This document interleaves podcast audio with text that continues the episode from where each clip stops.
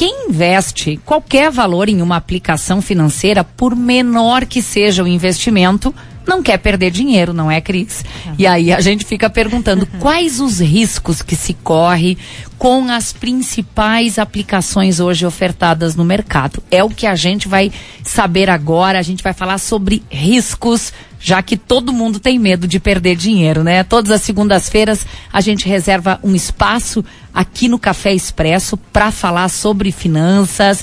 Eu quero dar boa tarde para o Gustavo Ponzoni, que é sócio e assessor de investimentos da Asta La Vista XP Investimentos. Boa tarde, Gustavo.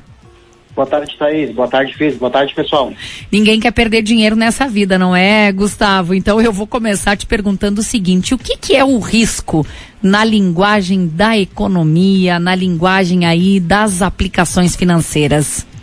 Não, perfeito, Thaís. A gente pode conceituar risco de uma forma geral como perigo, ameaça, né?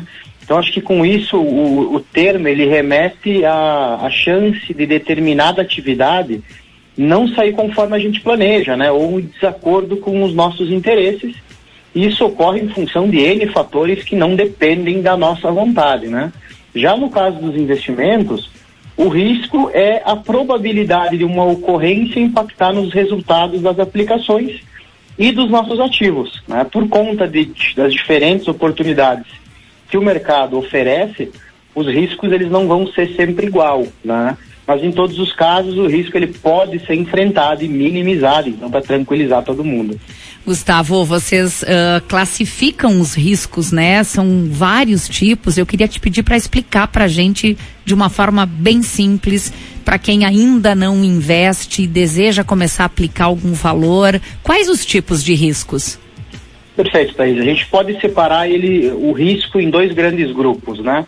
O primeiro é o risco sistemático, que é aquele que vai afetar a economia de uma forma geral. O exemplo que todo mundo viveu aos últimos dois anos, pandemia, impacta tudo, impacta a economia de forma geral. E a gente vai ter o risco não sistemático, né? Ele vai se, se referir a algo específico, a um setor.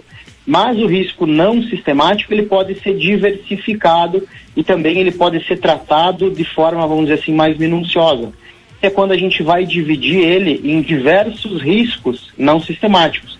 Os três principais que a gente olha quando nós vamos investir é o risco de mercado, o risco de crédito e o risco de liquidez. O risco de mercado, ele é decorrente da variação de indicadores, como as cotação das, ações, do câmbio, commodities, taxa de juros, né? Ele vai ser visto aí nas oscilações diárias dos ativos, dos fundos, dos índices de mercado. Risco de crédito, ele é baseado na possibilidade de um emissor de um título de renda fixa, por exemplo, não honrar o que foi ofertado, ou seja, não cumprir aquele contrato, né? Ele geralmente é representado por aquelas notinhas de risco, né? Os ratings, por exemplo, AAA, triplo B, duplo B. E nós vamos ter um terceiro tipo de risco não sistemático, que é o risco de liquidez. Que é basicamente o risco de nós tentarmos sair de um ativo e não conseguir transformar aquele ativo novamente em dinheiro, né? Então, sempre que a gente vai olhar para investimentos, a gente sempre considera, no mínimo, esses três tipos de risco, né? O de mercado, crédito e liquidez.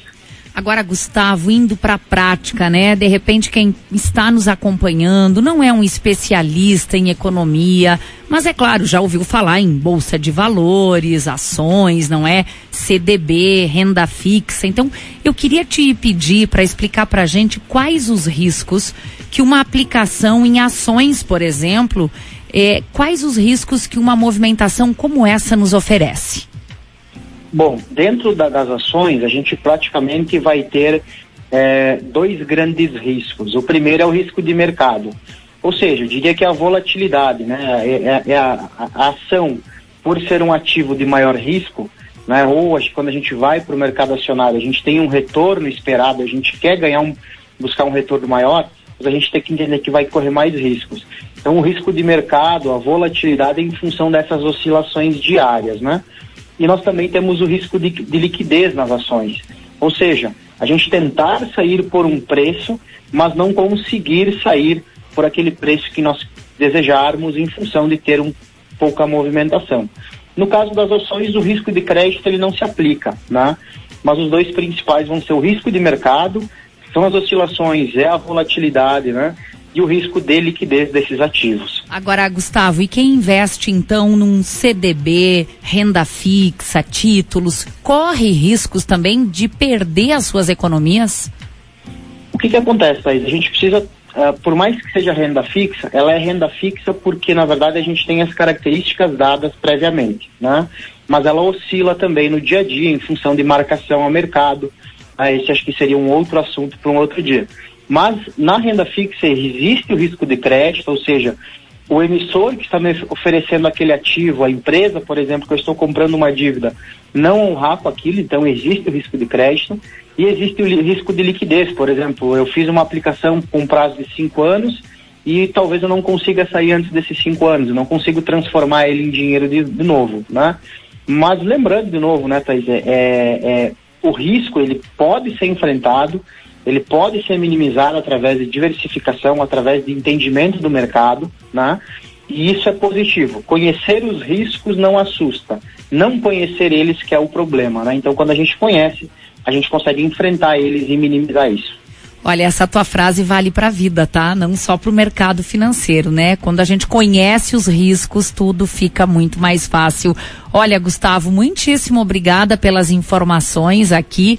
Eu acho que agora resta a gente entender qual é o perfil de cada um, né? Quem tem um perfil eh, que quer correr mais riscos, quem tem um perfil mais conservador, mas a gente vai deixar esse assunto para a semana que vem, viu? Obrigada, boa semana de trabalho. Obrigado, Thaís. Obrigado, Cris. Boa semana a todos. Olha, quem ficou curioso, interessado por essas questões do mercado financeiro, Cris, dá para entrar nesse site aqui, ó, astalavista.com.br, tudo muito explicadinho. É um timaço aqui de Passo Fundo que bate um papo conosco toda a segunda-feira.